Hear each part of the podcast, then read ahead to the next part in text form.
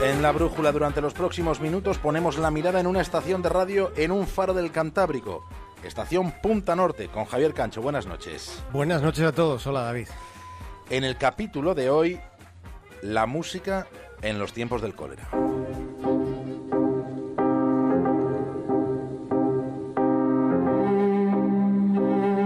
No tenemos ni idea de lo que es pasar miedo. En este rincón del mundo y en el tiempo que estamos viviendo, no hemos siquiera tanteado en qué consiste la terrible sensación del pánico. En los tiempos del cólera, la vida podía durar solo unos días más, incluso solo unas horas más. Con esa perspectiva, todo se miraba de otra manera. Hubo un tiempo en el que las morgues estaban repletas, existía la imperiosa necesidad de abrir zanjas enormes para arrojar a los cadáveres a fosas comunes y sepultarlos con cal viva para que la muerte no se escapase de allí. Cuando se tenía el cólera, las manos se arrugaban por la deshidratación subcutánea. Los contagiados sufrían dolor abdominal, vómitos, soportaban calambres musculares mientras se les escapaban diarreas acuosas. Los ojos se ensombrecían, se quedaban como vacíos, la temperatura corporal se enfriaba, la voz se les deformaba hacia una tonalidad profunda, alejada de la vida. Aquellos fueron los tiempos de la carroña. La humanidad vivía entumecida en aquella época del siglo XIX no tan lejana de la nuestra. Algunos de nuestros tatarabuelos vivieron aquellos sombríos años.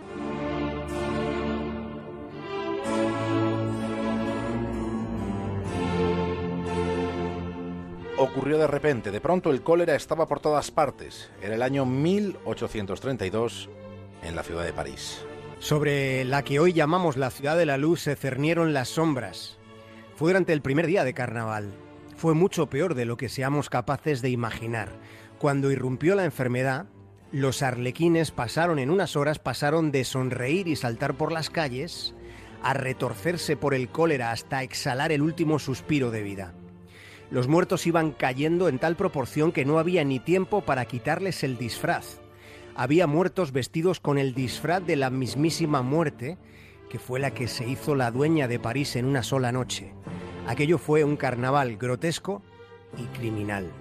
Y fue en ese año y en ese momento cuando se presenta en París Niccolo Paganini. Llegó con su violín, con su música y sin tenerle miedo alguno al cólera.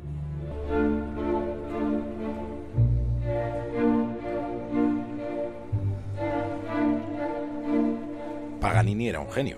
En torno a su figura fueron construyéndose las leyendas, una leyenda sobre un trasfondo demoníaco.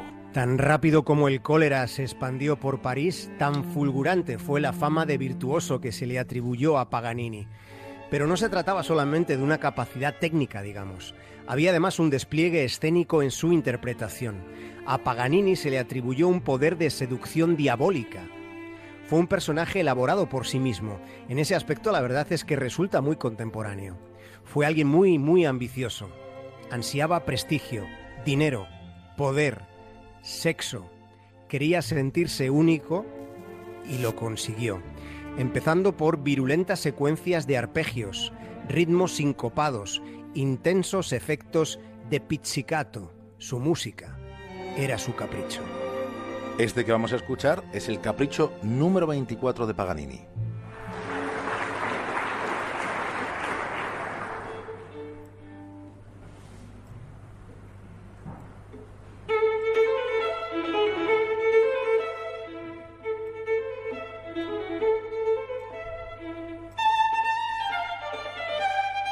Su teatralidad resultaba desconocida para la época.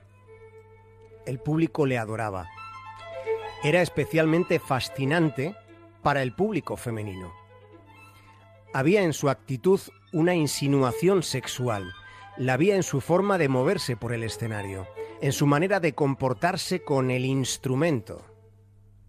Es posible que ahora no podamos llegar a comprender en toda su dimensión, en su magnitud, cómo de novedosa resultaba su actitud, pero en la primera mitad del 19, su actitud resultaba turbadora para las mujeres que presenciaban aquellos conciertos tan sugerentes, que no se parecían en nada, en nada en absoluto, a las audiciones solemnes a las que estaban acostumbradas. Paganini era un provocador, un provocador cultivado. La culminación de su circense actitud fue la obra titulada La fantasía de Moisés.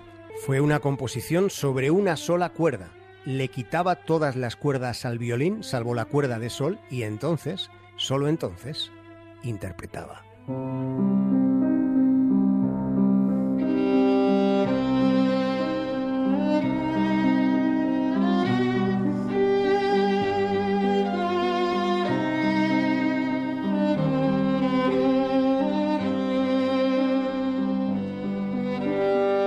está utilizando una cuerda. Fue un precursor, pero sobre todo de sí mismo. Sí, porque la música solo era el medio de sentirse, como hemos dicho, de sentirse único. Le entusiasmaba que su público susurrase, le gustaba percibir la fascinación que sus provocaciones causaban. Se contaba que podía decir buena sera surcando con su arco las cuerdas del violín o imitar los sonidos de animales. Paganini había incorporado a su puesta escénica lo que era la tradición de lo circense que había en los espectáculos callejeros. En las comedias del arte había duelos de violines, lo mismo que hoy los puede haber de raperos. El apogeo de Paganini llega cuando los espectáculos de los castrati habían entrado ya en el periodo definitivo de su decadencia. Los castrati eran de una formalidad remilgada y asexual, mientras que Paganini se balanceaba en el escenario como un contorsionista, como si estuviera borracho. El crítico Ludwig Born escribe, en los 30 del siglo XIX, escribe que Paganini era el sinvergüenza más magnífico que la naturaleza haya creado jamás. Se asegura que en su célebre moto perpetuo conseguía tocar 272 notas en 3 minutos y 20 segundos. Se dice que él comenzaba donde la razón concluía y con sus dobles armónicos el público le aclamaba.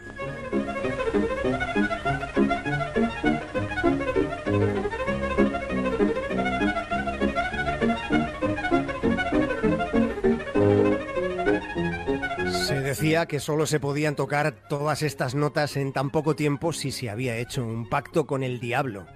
Ese era el rumor que les citaba. Le daba placer mostrarse como un ser abyecto, a quien no le intimidaba desde luego ni siquiera la muerte. Paganini fue un asiduo de lugares infectados por el cólera. Llegó a decirse, de hecho, en la ciudad de París se dijo que él y la enfermedad habían llegado a la vez. Esa mueca demoníaca la alimentaba con composiciones como la danza de las brujas.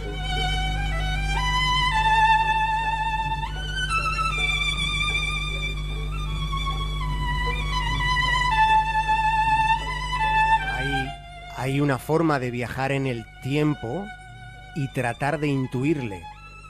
Es posible escuchando su música y contemplando al mismo tiempo el cuadro de Delacroix, observando su rostro demacrado y pálido y sabiendo que ordenó que le sacaran hasta el último de sus dientes porque una vez le dolía una de sus muelas. O puede que quizá quisiera contribuir todavía más a esa leyenda de espectro viviente. Dejó escrito Jules Janin que Paganini fue la criatura más extraña y más sublime de los tiempos modernos.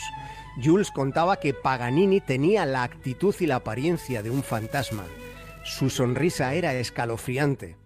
Podía fulminarte con una mirada. Jules estaba convencido de que Paganini ya estaba muerto cuando llegó a París por primera vez.